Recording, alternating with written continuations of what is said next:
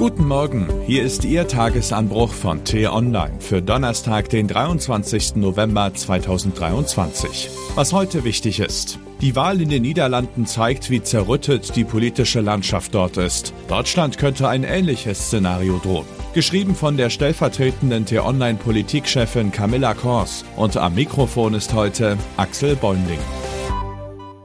Unüberbrückbar seien die Differenzen, sagt der Regierungschef, als er am späten Abend vor die Presse tritt. Stundenlang hatte die bunt zusammengewürfelte Koalition zuvor hinter verschlossenen Türen getagt. Am Ende war sie sich einig, dass sie sich nicht mehr einig wird. Die Koalition zerbricht nach nicht einmal der Hälfte der Amtszeit.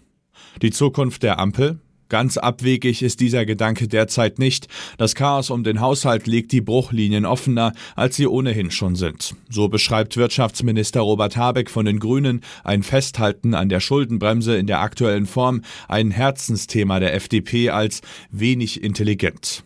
Politiker der FDP stellen die Finanzierung der Kindergrundsicherung und des Bürgergelds in Frage, wiederum Herzensanliegen von den Grünen und der SPD. Die selbsternannte Fortschrittskoalition macht derzeit eher den Eindruck einer Koalition im Rückwärtsgang. Tatsächlich abgespielt hat sich die eben beschriebene Szene aber im Juli in den Niederlanden. Die dortige Vier-Parteien-Koalition zerbrach am Streit über die Asylpolitik. Der konservative Ministerpräsident Mark Rutte zog sich daraufhin vollständig aus der Politik zurück und hinterließ nach 13 Jahren Amtszeit eine zerrüttete politische Landschaft. Gestern hat unser Nachbarland ein neues Parlament gewählt und das endete mit einer Überraschung. Der Rechtspopulist Gert Wilders siegte mit großem Abstand. Noch nie haben Rechtspopulisten in den eigentlich so liberalen Niederlanden gewonnen. Natürlich ist das nicht eins zu eins mit Deutschland vergleichbar.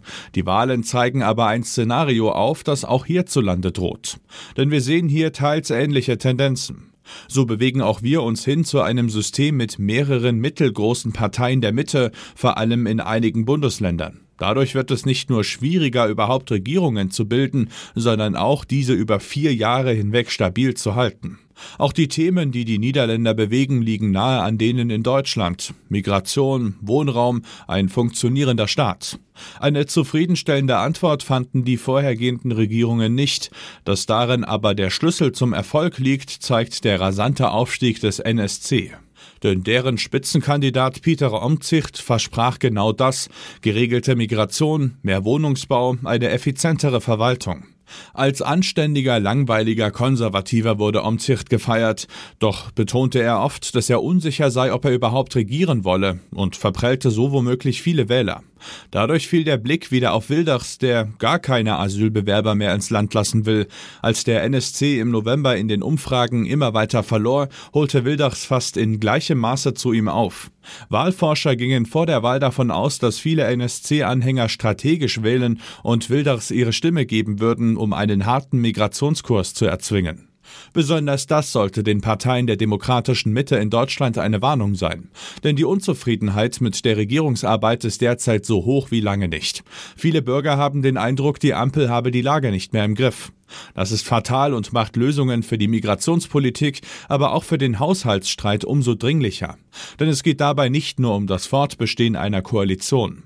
So abstrakt die Namen Klima- und Transformationsfonds und Wirtschaftsstabilisierungsfonds auch klingen mögen, an ihnen hängen sehr konkrete Vorhaben. Seien es moderne Chipfabriken und Solarparks mit zukunftsträchtigen Arbeitsplätzen oder ein funktionierendes Bahnnetz. Viele dieser Projekte wurden für ostdeutsche Regionen geplant. Die Haushaltskrise könnte weniger als ein Jahr vor den Landtagswahlen in Thüringen, Sachsen und Brandenburg zur Wahlkampfhilfe für die AfD werden, warnt der Politikberater Johannes Hilje. Denn nach der Migration sei die Transformation mittlerweile das zweite Mobilisierungsthema für die AfD. Das wäre fatal, denn in diesen Bundesländern liegt die AfD in Umfragen ohnehin schon weit vor den anderen Parteien. Eine Regierungsbildung ohne sie dürfte zumindest kompliziert werden und in bestimmten Szenarien, etwa wenn nur vier Parteien in den Landtag einziehen, unmöglich. Die Ampel hat sich in eine verkorkste Lage manövriert, doch zurücktreten und Neuwahlen ausrufen, wie es viele fordern, wäre jetzt der falsche Weg. Sie sollte den Bürgern lieber beweisen, dass sie sehr wohl in der Lage ist, Lösungen zu finden, auch wenn die dafür nötigen Kompromisse schmerzhaft werden. Gelingt das nicht, könnte es bald sehr ungemütlich werden. Was heute wichtig ist. Um 9 Uhr deutscher Zeit soll eine Feuerpause zwischen Gaza und Israel beginnen. Sie ist Teil eines Deals zwischen der Terrorgruppe Hamas und Israel, der auch den Austausch israelischer Geiseln gegen palästinensische Häftlinge beinhaltet.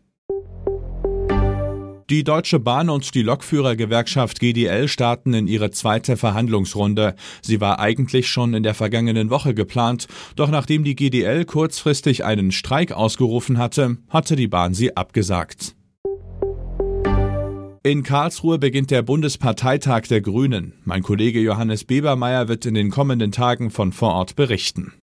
Das war der T-Online Tagesanbruch, produziert vom Podcast Radio Detektor FM. Uns gibt's auch morgen wieder und am Wochenende blicken wir im Podcast Diskussionsstoff in einer tiefgründigen Analyse auf ein aktuelles Thema. Hören Sie mal rein. Vielen Dank fürs Zuhören und Tschüss.